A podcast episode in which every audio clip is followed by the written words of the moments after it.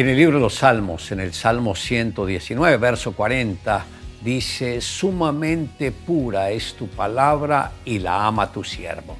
Hoy me gustaría tratar sobre el tema la palabra de Dios en nosotros. La Biblia es una fuente que proporciona genuina felicidad al ser humano y nos ilumina para tener un claro conocimiento del Creador. En sus páginas encontramos enseñanzas acerca del origen del hombre, su creación, su comunicación con Dios, su caída y también su redención es la voz del Dios eterno y amoroso hablándonos en cada una de sus líneas, dejándonos ver a través de ellas que su amor no cambia.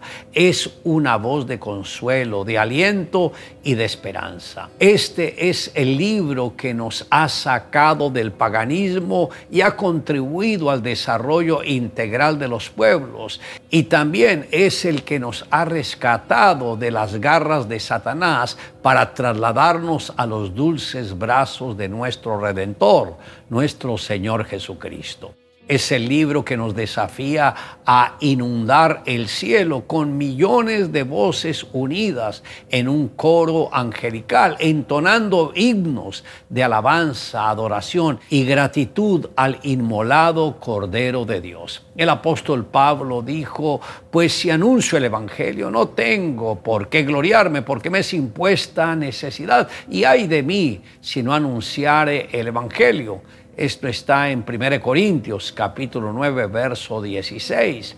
En resumen, toda la doctrina relacionada con la condición del hombre, la fe en Jesucristo, el Espíritu Santo y los acontecimientos postreros, entre otros, sobre los cuales descansa la vida cristiana, está registrada en la Biblia, razón por la cual este libro es considerado el fundamento de fundamentos. Cualquier nación, familia o individuo que se esfuerce por conocer las escrituras, que guarde sus enseñanzas y las ponga por obra, estará asegurando su futuro exitoso en la tierra y además una morada en la eternidad.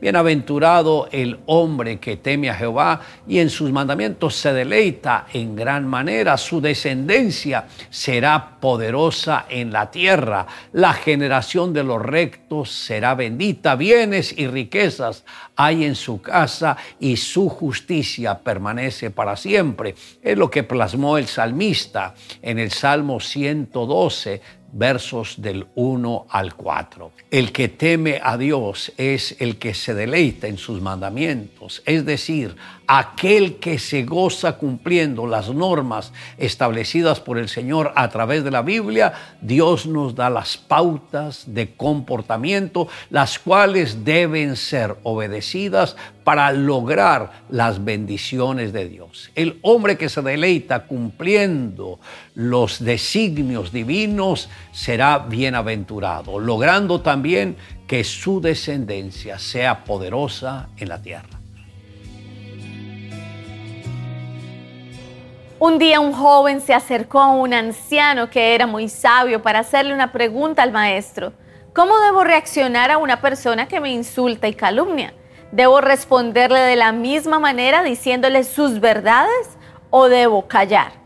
El anciano miró al joven fijamente a los ojos y le dijo, ve al cementerio y encuentra la tumba del que en vida fue tu peor enemigo.